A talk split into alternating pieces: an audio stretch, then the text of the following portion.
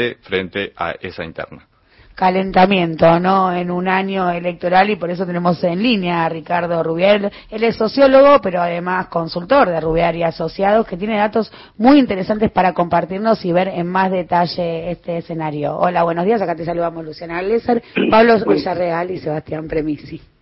Buen día, ¿cómo están? ¿Cómo le va? Bien, ¿vos? Bien, bien. Hola, ¿qué tal? Buen día, Ricardo, ¿cómo te va? Buen día, buen día. Pablo Villarreal te habla. Eh, ah, ¿Qué tal? Solo quería preguntarte cómo ves al oficialismo en las próximas elecciones, cómo ves las imágenes de sus principales figuras, sobre todo entendiendo que a principio de año parecía que la campaña de vacunación, la llegada de las vacunas, eh, la posibilidad de que la economía se reactive, eh, se, transformaba casi en un triunfo político y después vino todo la situación de los vacunados VIP, todo eso. Este, ¿Cómo impactó eso a la imagen del presidente y del oficialismo y cómo lo ves de acá a las elecciones? Bueno, veamos luces y sombras, digamos.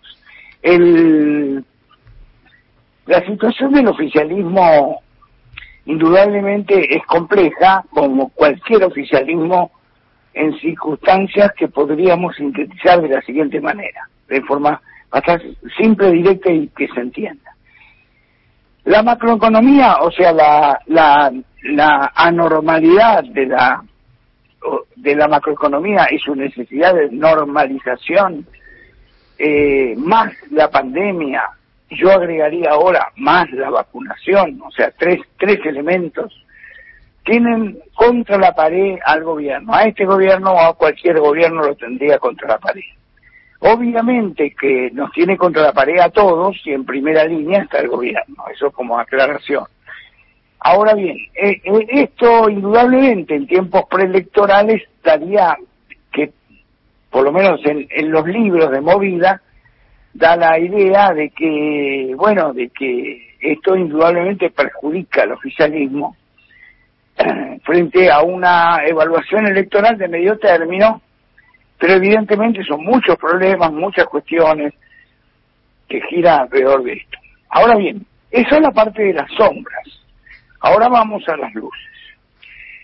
Eh, en primer lugar, cuando uno analiza, desarma, todo lo que es análisis es la manera de desarmar, de desagregar, para ir parte por parte, se encuentra con algo que es eh, lo que yo mencioné en un artículo escrito hace poco, que hablo de la memoria activa y la memoria pasiva. ¿Qué quiero decir con esto? El tema del vacunatorio paralelo sin duda fue un golpe y se vio reflejado en las encuestas, fue un impacto negativo sobre la imagen del gobierno, de la gestión y del presidente, sin duda. Eso no había. Ahora bien, eh, prolongar esa situación a octubre es lo que eh, es dudoso y requiere de análisis, y requiere de discusión o debate, o, por lo menos de una verificación empírica a posteriori. Eh, ¿Qué quiero decir? Quiero decir y eso viene a cuenta lo de la memoria, que yo creo que hay dos memorias, ¿no? Es una memoria activa, que es aquella en la cual un hecho, un acontecimiento, nosotros lo recordamos por meses y meses y tiempo, y, y modifica nuestra conducta. Es decir, que interviene en nuestra conducta. Por ejemplo, si yo quiero votar, supongamos, al oficialismo en octubre, bueno, no, me recuerdo el peso del recuerdo de la memoria activa de lo que ha ocurrido con el vacunatorio, qué sé yo, este, o la, o la demora de la vacunación, yo no, no, no, no voy a votar al oficialismo, lo voy a castigar, podemos decir así. Pero hay otra memoria que funciona, que existe, que es la memoria pasiva. Es decir, no olvido el hecho, lo guardo en alguna parte del archivo de mi cabeza, eh, pero no incide en mi conducta. Eso es memoria pasiva, si no incide en mi conducta yo voy a votar de acuerdo a otros criterios, no a lo que me esté indicando mi memoria, sino que llegado el momento voy a tomar en cuenta otros criterios. Por ejemplo, un ejemplo que podemos dar, tomo en cuenta quién es la oposición al oficialismo y quién es el oficialismo y quién es la oposición. Y por ahí el oficialismo, el, perdón, la oposición me gusta menos que el oficialismo.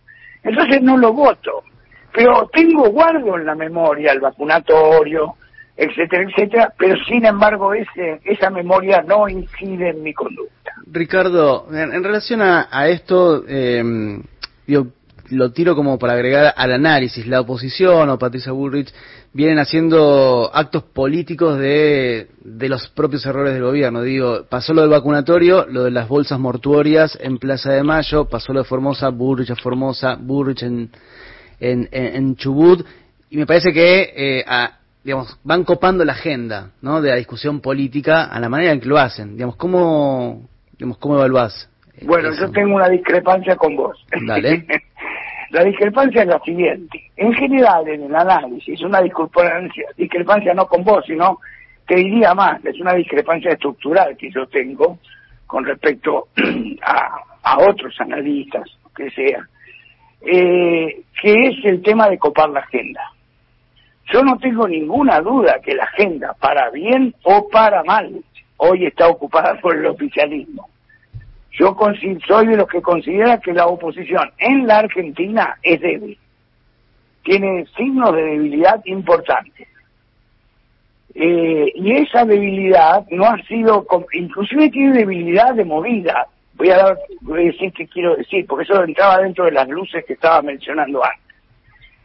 Si uno analiza estadísticamente elecciones anteriores legislativas, donde el peronismo ha perdido varias, eh, y ha ganado la oposición, eh, uno advierte que la diferencia de esta elección del 19 respecto a las anteriores ha sido el panperonismo, o sea, la unidad del panperonismo más el progresismo. Esta unidad es lo que le ha dado la posibilidad de victoria en el 2019, más el desastre, o sí, el resultado, el legado malo de un gobierno malo como fue el de Macri de los cuatro años. Ahora bien, eh, lo cual generó un voto castigo. También generó un voto castigo hacia el peronismo, no hay duda. 40% en 2019 en la elección general no es un mal resultado y tiene que ver mucho con el castigo al otro, más que con el, el premio a Macri. Ahora bien, el tema es que de movida la sumatoria del panperonismo, que todavía se mantiene, o sea, la alianza gobernante se mantiene unida, y yo creo que se va a mantener unida, sigue teniendo un piso más alto que la oposición. Traducido, quiero decir que en la carrera hacia octubre hay uno que sale a correr antes, que es el oficialismo, y hay otro que sale después. Ese después es decisivo para el resultado electoral. ¿Estoy yo diciendo que va a ganar el oficialismo? No de ninguna manera. Estoy diciendo eso porque no lo sé. Lo que sí sé es que arrancan en posiciones diferentes, con una ventaja hacia el peronismo, que, que fue la que le dio la victoria en el 19, y una desventaja para la oposición. ¿Cómo se resuelve esta brecha?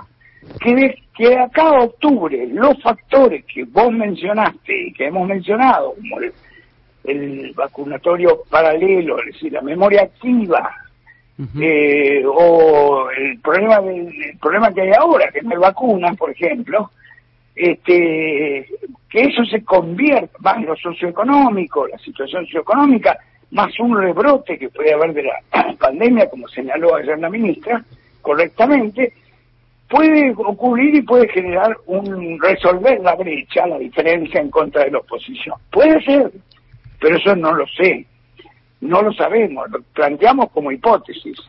De todas maneras, si el gobierno actúa bien, comete menos errores de los que comete, que son muchos, y por día a día. Eh, si comete menos errores, hace un aprendizaje de su propia experiencia de año de gobierno, y, y trata de ir eh, de compensando las situaciones de pérdida como son, que haya un rebrote, que haya pocas vacunas, que la situación socioeconómica se recupere muy lentamente, etcétera, etcétera. Entonces, si el gobierno no sabe manejar eso, bueno, puede tener un resultado adverso. Ricardo, si lo maneja, puede tener un resultado favorable porque arranca corriendo primero. Perdóname la interrupción y te quería consultar, ¿no? Porque, bueno, estamos hablando de la cuestión sanitaria, recién repasaste así eh, muy por arriba el tema de la economía y te quería preguntar por dos temas que se vienen instalando mucho en la agenda, que es justicia y seguridad y si son temas que puede capitalizar el oficialismo o si va a capitalizar la oposición. En el día de ayer, que fue, hoy antes de ayer, volvemos al tema de la memoria. En el día de ayer, lo que fue el episodio Bernie versus Ministerio de Seguridad de la Nación, el escándalo en sí, eh, en el momento es una derrota del gobierno, en el momento. Sí. Ahora vuelvo al tema de la memoria. ¿Eso cómo queda en el archivo? ¿Queda como un hecho tan grave como para no votar al oficialismo? No, yo no, no estoy seguro de eso. Clarísimo. Clarísimo, clarísima la cómo opera esto en, en, el, en los dos planos. Muchas gracias, Ricardo, por tu lectura y por el tiempo dedicado acá con nosotros en Al contrario, gracias a ustedes. Que lo bien. Pasaba Ricardo Rubier, eh, analista, consultor de Rubier y Asociados. Pablo.